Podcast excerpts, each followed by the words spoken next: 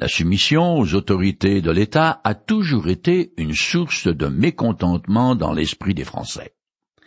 Il faut dire que notre histoire ne se prête guère à faire confiance à ceux qui nous gouvernent. Ajoutez à ce feu l'huile constituée par les affaires, ici et là, de ces dernières années, comme on les appelle, et on obtient un immense brasier où on entend les craquements de rire des cyniques. Pourtant, nos démocraties sont un modèle de perfection comparé à certains systèmes politiques despotiques et anarchiques, comme en Afrique ou en Asie par exemple. Mais qu'il s'agisse d'une forme de gouvernement ou d'une autre, l'apôtre Paul demande aux croyants de tous les pays de se soumettre aux autorités en place.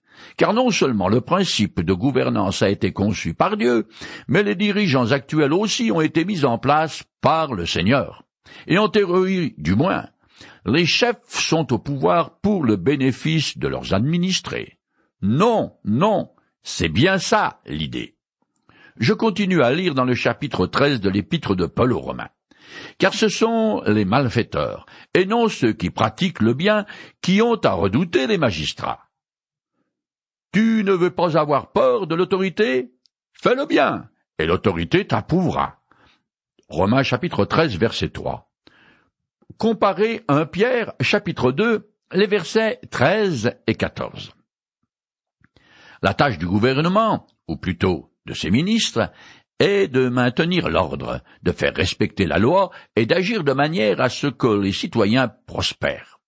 S'ils ne le font pas, ils ne remplissent pas leur mandat, le rôle que Dieu leur a assigné. Selon l'ordre normal et naturel des choses, les honnêtes citoyens n'ont rien à craindre des autorités de plus, que celles-ci sont intègres ou corrompues. Elles ont besoin de s'appuyer sur les bonnes gens, ceux qui travaillent et respectent la loi, pour continuer d'exister. C'est du suicide politique de la part de n'importe quel parti ou système que de s'attaquer aux personnes vertueuses, mais, comme chacun sait, cela se fait couramment quand même, tellement les despotes sont stupides parce que aveuglés par leur arrogance. Les communistes ont toujours fait la guerre aux chrétiens parce qu'ils les considèrent comme une menace à leur pouvoir mais ça n'a aucun sens puisque les Écritures exigent des croyants qu'ils se soumettent aux autorités en place. Suite aux guerres de religion, au moins deux millions de Huguenots furent chassés de France. Cet exil a profondément affaibli le pays parce que ces protestants étaient en majorité des artisans, des hommes et des femmes qui connaissent bien leur métier, qui savaient fabriquer des armes et qui, soutenaient leur pays par leur travail assidu. Mais leur départ amorça le déclin de la France et contribua au succès de l'Angleterre qui devint alors la première puissance mondiale et fonda un empire. Je continue le texte. Car l'autorité est au service de Dieu pour ton bien. Mais si tu fais le mal, redoute-la. Car ce n'est pas pour rien qu'elle peut punir de mort. Elle est en effet au service de Dieu pour manifester sa colère et punir celui qui fait le mal. C'est pourquoi il est nécessaire de se soumettre à l'autorité, non seulement par peur de la punition, mais surtout par motif de conscience. Romains chapitre 13, les versets 4 et 5. Le magistrat est serviteur de Dieu. Un concept quelque peu difficile à accepter pour nous Français. Mais c'est quand même la vérité parce que la vocation des autorités est d'accomplir la volonté de Dieu en approuvant ceux qui font le bien. Leur pouvoir, utilisé comme il devrait l'être, prévient la tyrannie et fait régner la justice. Le magistrat doit punir celui qui fait le mal et sème le désordre. Un chrétien a donc deux bonnes raisons de se soumettre aux autorités civiles. D'une part, pour éviter de subir sa furie, et d'autre part, afin d'obéir à Dieu. Cela dit, une question demeure. Quelle est, par motif de conscience, la juste attitude à adopter quand les autorités renient ouvertement leur vocation et se font le complice du mal? Paul ne dit pas un mot sur les cas très fréquents où les magistrats sont loin de se montrer dignes de leur charge. Le silence de l'apôtre a pour but de laisser subsister le principe de l'obéissance à l'autorité en place, même si celle-ci ne mérite pas le respect. Je continue. C'est pour les mêmes raisons que vous devez payer vos impôts, car ceux qui les perçoivent sont eux aussi au service de Dieu dans l'exercice de leurs fonctions. Romains chapitre 13 verset 6. La responsabilité d'un chrétien à l'égard des institutions civiles implique plus que l'obéissance à la loi. L'apôtre répète une fois encore que les magistrats sont des serviteurs de Dieu, parce que leur fonction a été instituée par décision du Seigneur. Littéralement, Paul dit que ceux qui perçoivent l'impôt sont des ministres de Dieu. Ce mot désignait alors une fonction publique, comme aujourd'hui d'ailleurs, puisqu'en France nous avons des ministres d'État. Dans le Nouveau Testament, ministre désigne une fonction d'un caractère religieux. Ces fonctionnaires doivent donc d'être soutenus par les impôts de leurs administrés. Aux yeux de tout bon citoyen, les bienfaits de l'ordre sont un motif de supporter sans murmure les charges que lui impose l'État. Et même si je n'apprécie pas la façon dont mon argent est gaspillé, il faut quand même que je rende à César ce qui lui est dû. L'enseignement de Paul devrait être plutôt difficile à accepter pour les croyants de Rome. Ceux qui étaient issus du judaïsme en particulier avaient de très fortes hésitations à verser des impôts à une autorité païenne. À mon avis, quand cette lettre a été lue, elle a engagé des discussions houleuses. Je continue. Rendez donc à chacun ce qui lui est dû. Les impôts et les taxes, à qui vous les devez. Le respect et l'honneur, à qui ils reviennent. Romains chapitre 13, verset 7. Cette énumération des devoirs civiques se termine avec les sentiments qui doivent animer les citoyens chrétiens envers ceux que Dieu a investis du pouvoir. Bien qu'il y ait souvent des personnes indignes qui occupent des fonctions publiques, je dois respecter leur position parce que leur charge vient de Dieu. Quand j'étais à l'armée, je saluais tous les gradés sans m'inquiéter de leur dignité ou du genre de vie qu'ils menaient je leur accordais une marque de respect à cause de leur rang et de l'uniforme qu'ils portaient. On peut conclure la première partie du chapitre 13 en disant qu'un chrétien manifeste humblement sa foi dans la vie concrète de tous les jours, dans les relations qu'il entretient avec les autres, qu'ils soient croyants ou pas. Il met ses capacités à leur service en se souciant de leur bien-être matériel et spirituel. De plus, je suis appelé à pardonner et à aimer ceux qui me persécutent et à me soumettre aux autorités du gouvernement dont je dépends. Je continue le texte. Ne restez redevable de rien à personne, sinon de vous aimer les uns les autres, car celui qui aime l'autre a satisfait à toutes les exigences de la loi. Romains chapitre 13, verset 8. La discussion des obligations des croyants à l'égard des autorités civiles amène Paul à parler des dettes des chrétiens les uns envers les autres. Dans ce passage, Paul n'interdit pas l'usage du crédit à condition, bien sûr, que je puisse assumer mes obligations. Mais si j'ai emprunté quoi que ce soit de mon voisin ou d'un ami, je dois le lui rendre, même un simple livre, un outil, ou que sais-je encore je suis appelé à ne rien devoir à autrui, sinon de l'aimer. La qualité de l'amour dont parle l'apôtre Paul n'a rien de sentimental, mais se mesure en action bienveillante envers mon prochain, dans toutes les relations que je peux avoir avec lui, qu'elles soient superficielles, professionnelles, familiales, amicales ou intimes. Au troisième siècle, le philosophe chrétien Origène a dit c'est notre devoir de payer toujours et de devoir toujours cette dette d'amour. L'amour est l'obligation qui remplit toutes les obligations.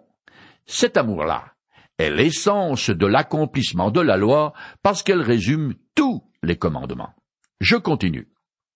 En effet, des commandements comme tu ne commettras pas d'adultère, tu ne commettras pas de meurtre, tu ne voleras pas, tu ne convoiteras pas, et tous les autres se trouvent récapitulés en cette seule parole. Aime ton prochain comme toi-même. Celui qui aime ne cause aucun mal à son prochain. Aimer son prochain, c'est donc accomplir toute la loi. Romains chapitre 13, les versets 9 et 10. Ces ordonnances précises proviennent de la partie sociale et morale des dix commandements, celle qui a trait à mes rapports avec mon prochain. Les interdictions mentionnées par Paul sont respectivement les septième, sixième, huitième et dixième commandements. Jésus les a redéfinis en allant bien au-delà de l'acte extérieur condamné par la loi de Moïse. Ainsi, on n'a pas besoin de commettre l'acte lui-même pour se rendre coupable du péché d'adultère.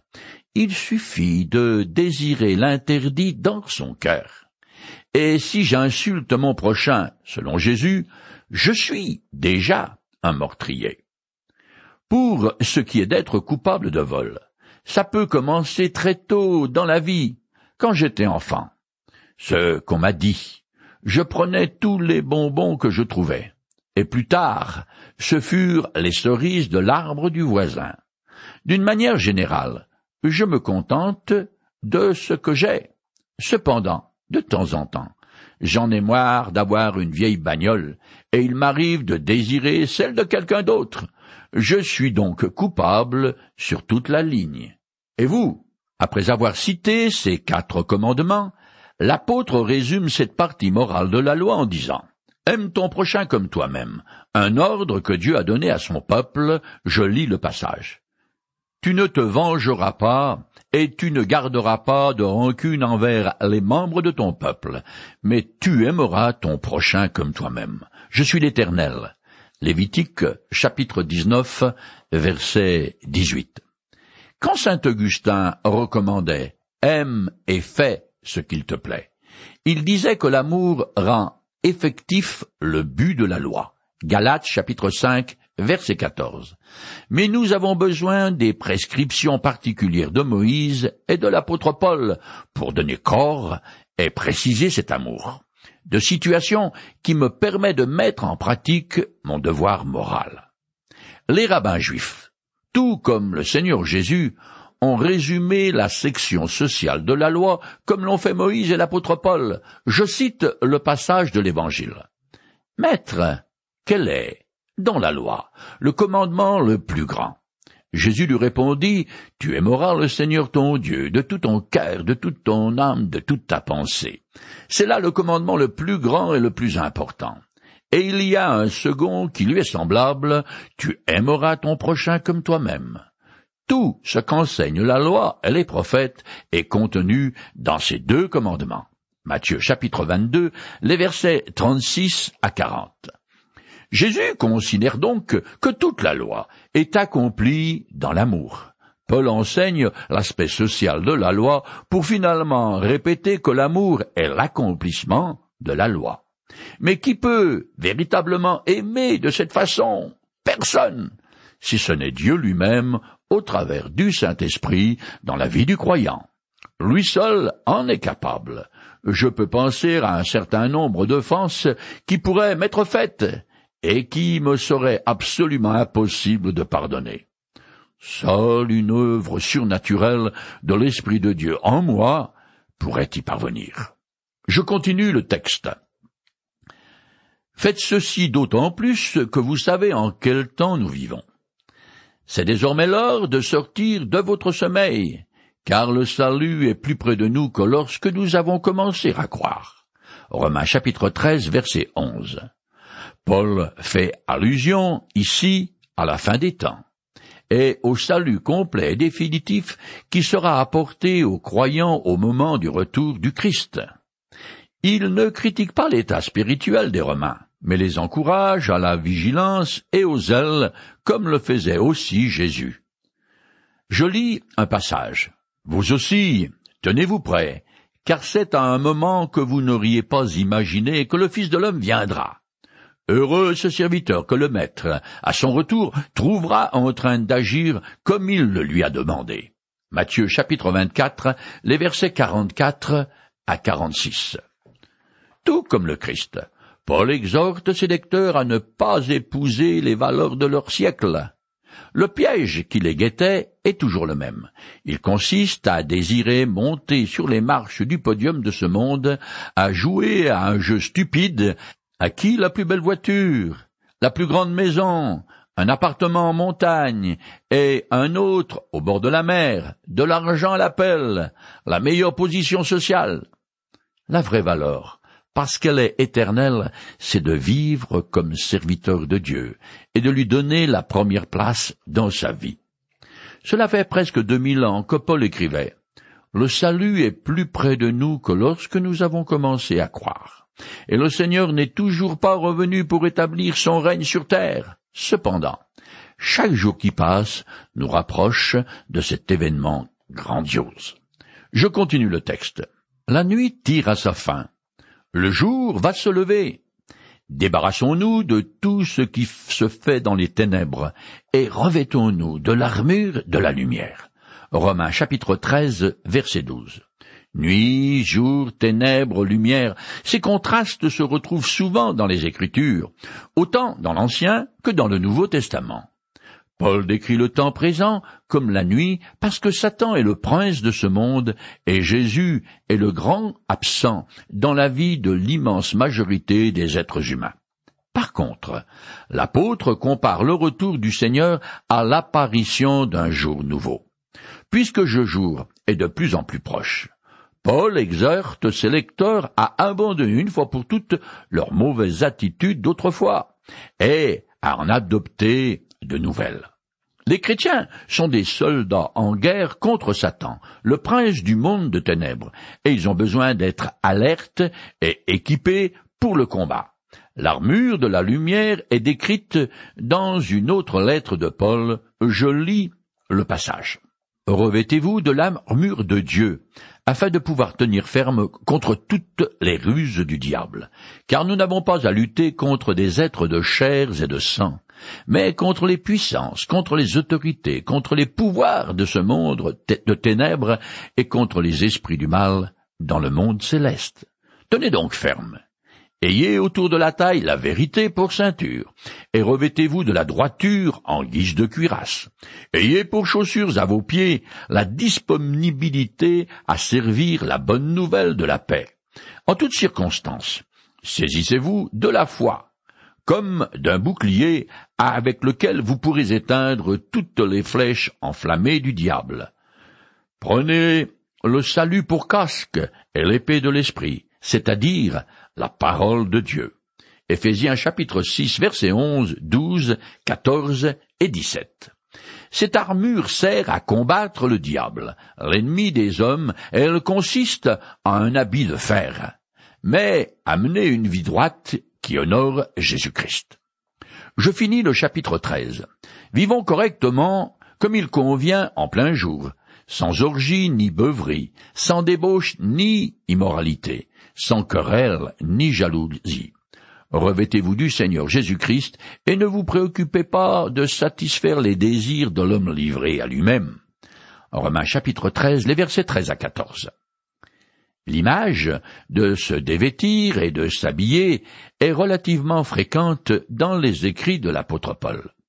Après avoir endossé l'armure de lumière, en second lieu, le chrétien est semé de vivre en plein jour et à manifester les vertus chrétiennes. Et troisièmement, à revêtir la personne du Christ, c'est-à-dire refuser les convoitises de la chair, ce que Paul énumère et qui relève du mal est généralement pratiqué la nuit ou en cachette.